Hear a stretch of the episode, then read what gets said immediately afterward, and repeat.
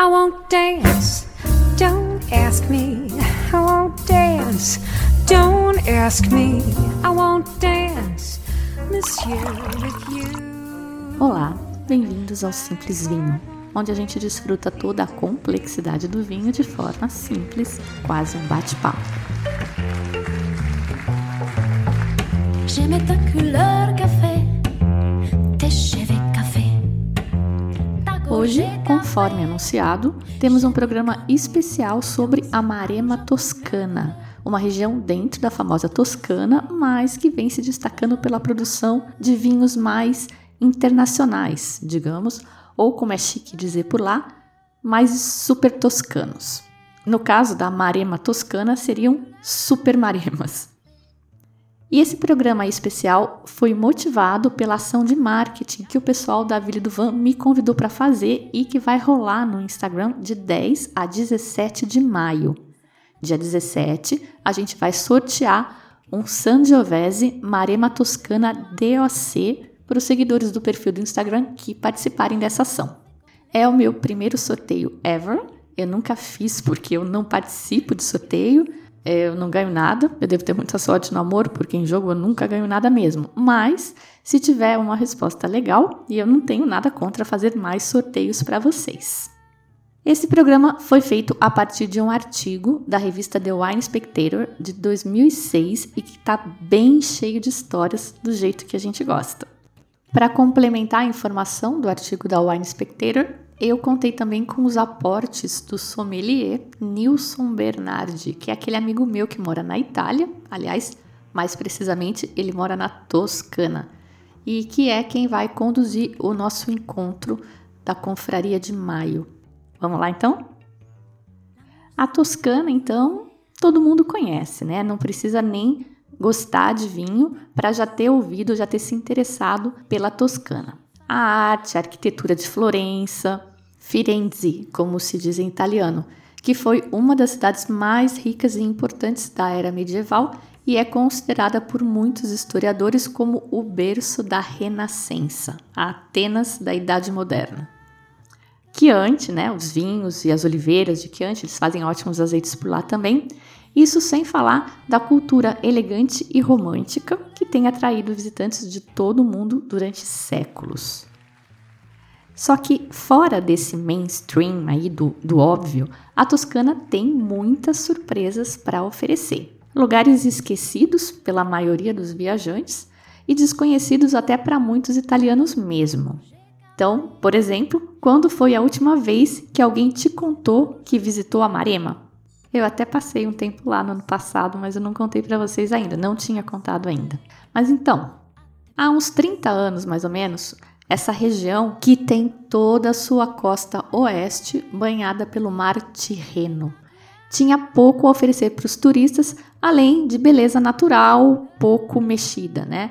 E que eh, ela tinha a reputação de fronteira selvagem da Toscana. E parece que era coisa selvagem mesmo.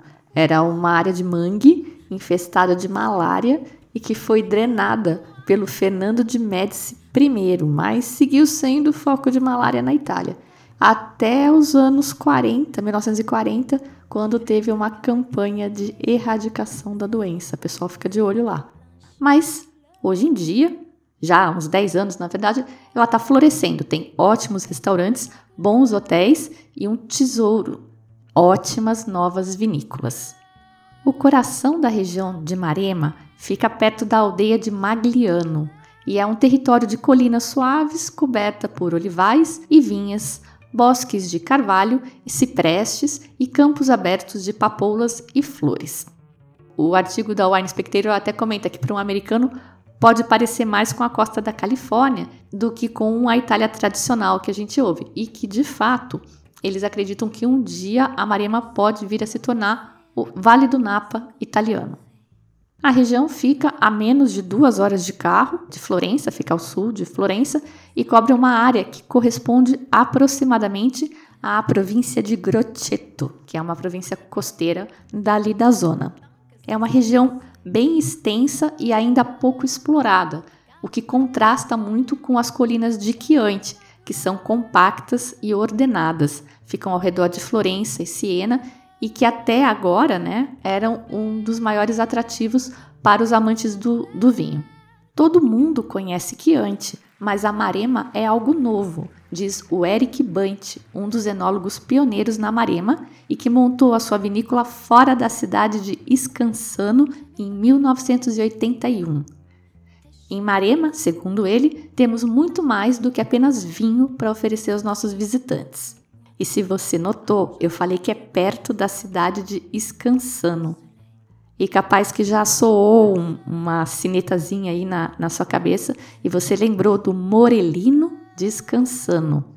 É uma DOCG, Denominação de Origem Controlada e Garantida, ali da, da região. Era DOC em 1978, passou a DOCG a partir de 2007. A DOCG estabelece que os seus vinhos, os Morelino Descansano DOCG, têm que ser produzidos com pelo menos 85% de Sangiovese, que é a uva da região da Toscana toda. No Wikipedia, eles dizem que é a mesma uva dos Chianti e dos Brunello de Montaltino, mas não é, tá? O clone é diferente. E aliás, não vamos nem começar a nos atrever a falar de clone italiano aqui. Eu mal tenho competência para falar das uvas autóctones da Itália, que a gente sabe que são muitas e são estranhas. E o W7, por exemplo, nem faz distinção entre os clones de Sangiovese, pelo menos não até o nível 3, que é o que eu conheço. Eles falam em Sangiovese e ponto. Mas só para dar uma ideia, saiba que, fique sabendo que só de Sangiovese eles têm 40 clones catalogados trivial a Itália. Mas bem, voltando então. Quando o Bante diz que lá na Marema eles têm muito mais que vinho para oferecer para os visitantes, ele podia estar se referindo a qualquer número de atrações que eles têm por lá, tanto naturais quanto culturais. Tem o Parco della Marema, que é uma reserva natural que abraça toda a costa, desde a cidade de Principina Armari até Talamone.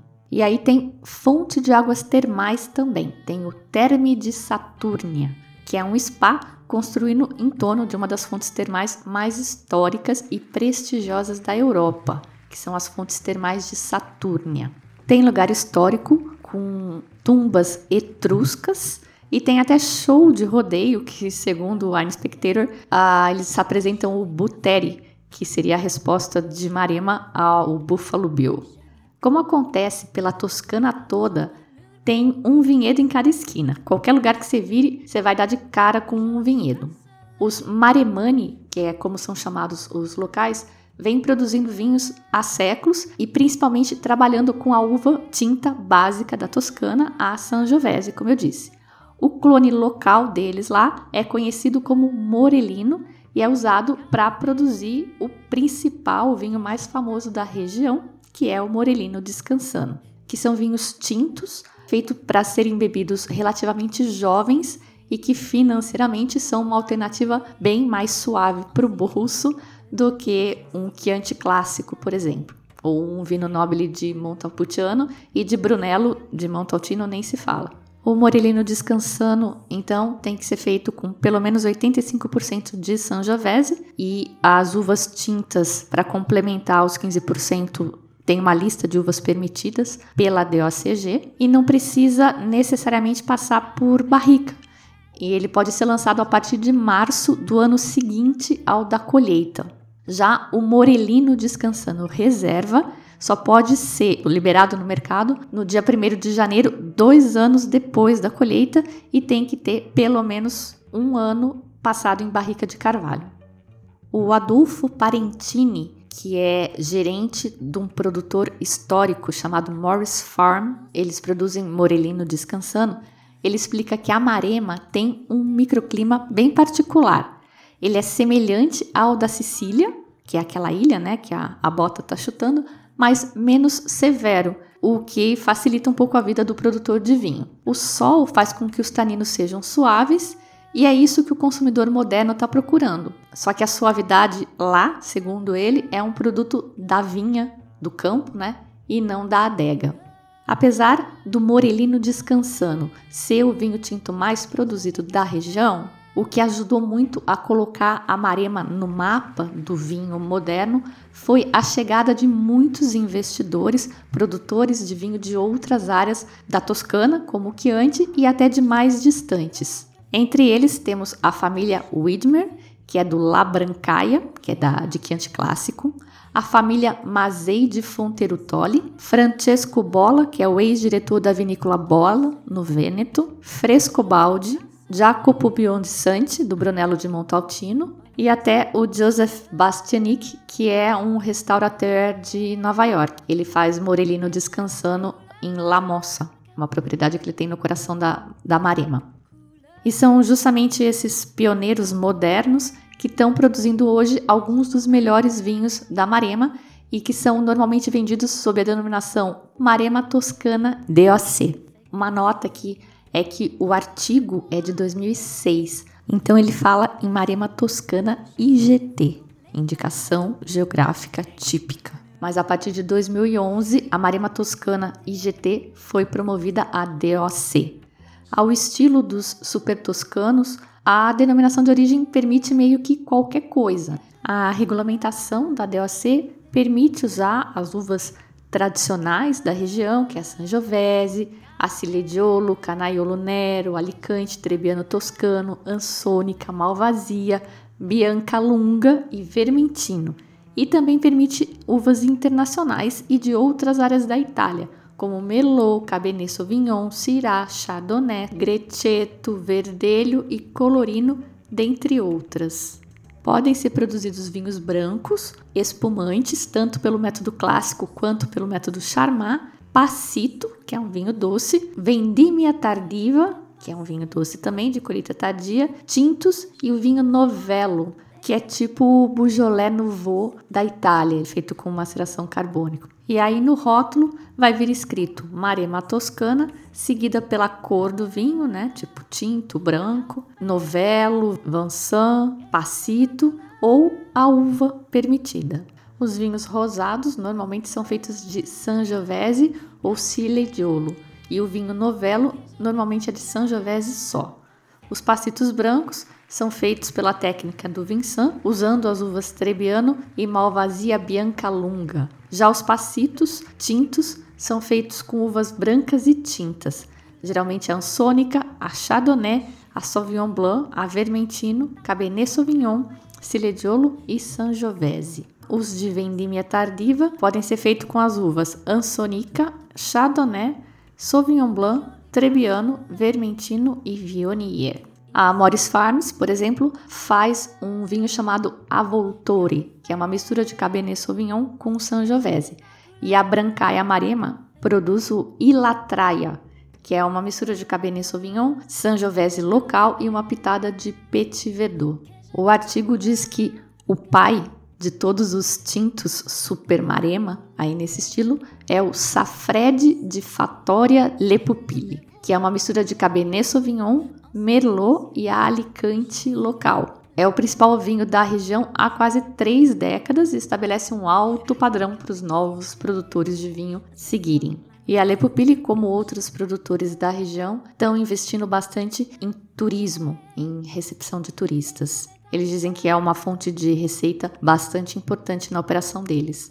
E na Itália, você não fala de nada sem falar de comida. E se você está falando de vinho, então não tem a menor chance de você não falar de comida com vinho. Na Toscana, então, parece que isso é elevado à quinta potência. E os tintos da Amarema, desde os morelinos frutados até os cabernets mais tops, mais punks, formam um complemento ideal para a cozinha interiorana da Marema, que é baseada em carne de pombo, de coelho, de porco e javali. Mas quem prefere peixe não passa mal por lá não, porque tem todas as cidades costeiras. Uma delas é Castiglione della Pescaia. É um porto pitoresco de pesca bem conservado e que se transforma todos os verões num balneário super agitado. Vem muita gente, mas tem uma área de praias muito bonitas e muito extensas e aquele clima mediterrâneo, que quer dizer sem chuva, tremendo sol, sol de dar brutueja, calorzão mesmo.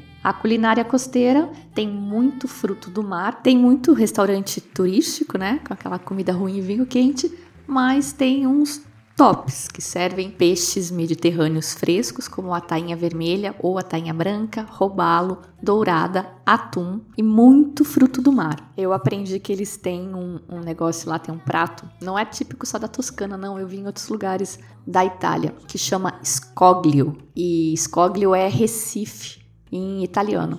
Então é um prato, normalmente um macarrão, um, um risoto, com tudo que eles acham nos recifes. Então tem lula, polvo, todo tipo de, de conchinha, camarãozinho. Tem um bicho que parece uma baratinha.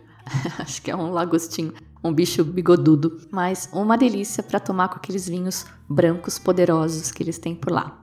Tem investimentos chegando na região das fontes mais improváveis. É, em 2001, o Paolo Panerai, da vinícola de Chianti Clássico Castellari de Castellina, fez um acordo com o Chateau Lafite, que é um produtor top de Bordeaux, para fazer o Roca de Fracinello, que é uma propriedade vinícola de 1.235 acres na área de Monterégio de Massa Marítima, a região de lá, perto de Punta Ala. Os primeiros vinhos deles, com a denominação na época Marema Toscana IGT, chegaram ao mercado em 2007, mas um dos empreendimentos mais vistosos e mais divulgados recentes da área foi o da vinícola Labadiola, que é perto do porto pesqueiro de Castiglione della Pescaia. Eles se reuniram para fazer um empreendimento gigante, um hotel de luxo com um clube de golfe de 18 buracos. E como é típico desses lugares tops, né, com quem quer atrair gente de alto poder aquisitivo, eles dizem que querem transformar a Marema num dos destinos de golfe da Itália. Tem que lembrar que é um artigo americano, né? A Wine Spectator é americana e os americanos adoram golfe. E eles, aí é o pessoal responsável pelo turismo da província de Marema. O artigo conclui que a Marema cresceu muito num espaço de tempo muito curto e que no passado recente ela era inclusive um lugar perigoso, é, predado por bandidos, mosquitos infestados de malária pairando sobre pântanos estagnados. Mas enfim, hoje os pântanos foram drenados e os produtores de vinhos, restaurateurs e hoteleiros substituíram os bandidos. Ele diz que a Marema ainda pode ser considerada fora do caminho para muitos visitantes da Toscana, mas vale a pena a exploração. E a ideia do programa de hoje então era essa: apresentar para vocês a Marema Toscana, DOC, de quebra. Falamos também da Morelino Descansano DOCG da Sangiovese e seus 40 clones homologados. E eu queria falar então do vinho que eu vou sortear junto com a Vili do Van para vocês. É um Marema Toscana Sangiovese do Podere Montale, que é uma vinícola na cidade de Sediano, uma área ocupada desde o tempo dos etruscos, que fica aos pés do Monte Amiata, nos limites com o Val d'Orcia, que é a terra dos Chianti e dos Brunello de Montaltino.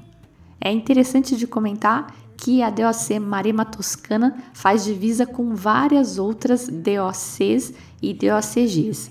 Então, ao norte, ela faz divisa com Chianti, a nordeste com o Brunello de Montaltino, a noroeste com a DOCG Vale de Córnia e a sul e o sudeste com a DOC Colli Etruschi Viterbese, a sudeste com a DOC Orvieto.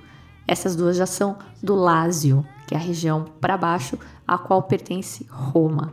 Ainda dentro do próprio território da Marema, tem, como já comentei, a DOCG Morellino Descansano e tem uma outra também chamada Montecucco Sangiovese, além de outras DOCs. O Podere Montale é uma vinícola bastante jovem. Ela nasceu em 2014 pelas mãos do Silvio Mendini, produzindo os primeiros vinhos só na safra de 2015, que é justamente a safra que a Ville do Van vai sortear. Eles produzem duas denominações lá: a Marema Toscana DOC e Montecucco Sangiovese DOCG.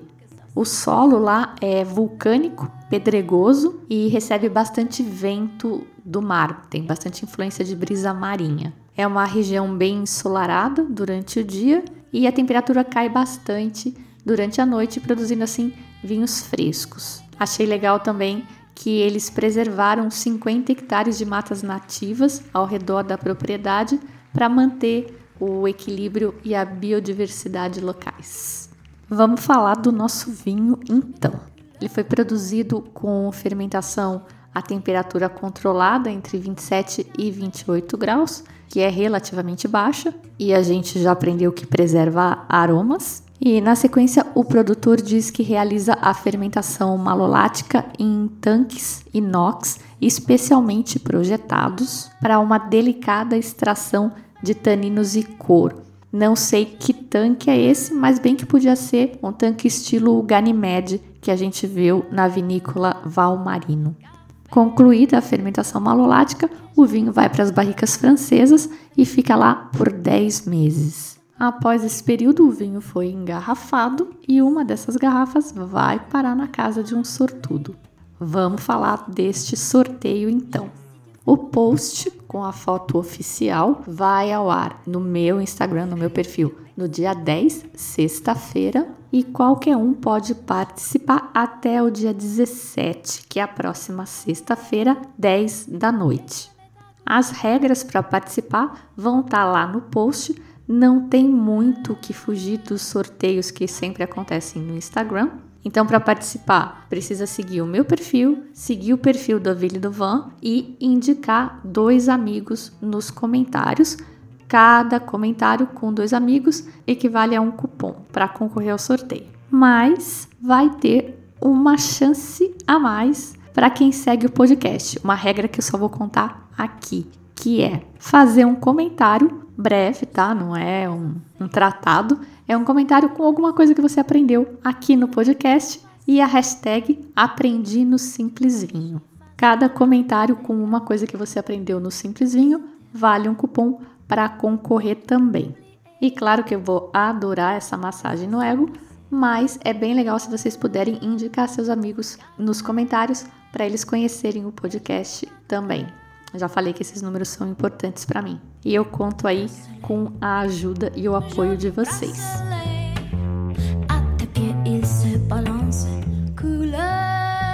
A música de hoje é uma repetida, já toquei num programa passado, de um grupo italiano chamado Música Nuda. É um baixista e uma cantora. E a música chama Couleur Café. Na abertura, como sempre, você ouviu Jane Monhai e Michael Bublé com I Want Dance. Eu sou a Fabiana Knossaisen e vou ficando por aqui com um simples vinho. Tchim, tchim. Rien que m'exciter, ce soir la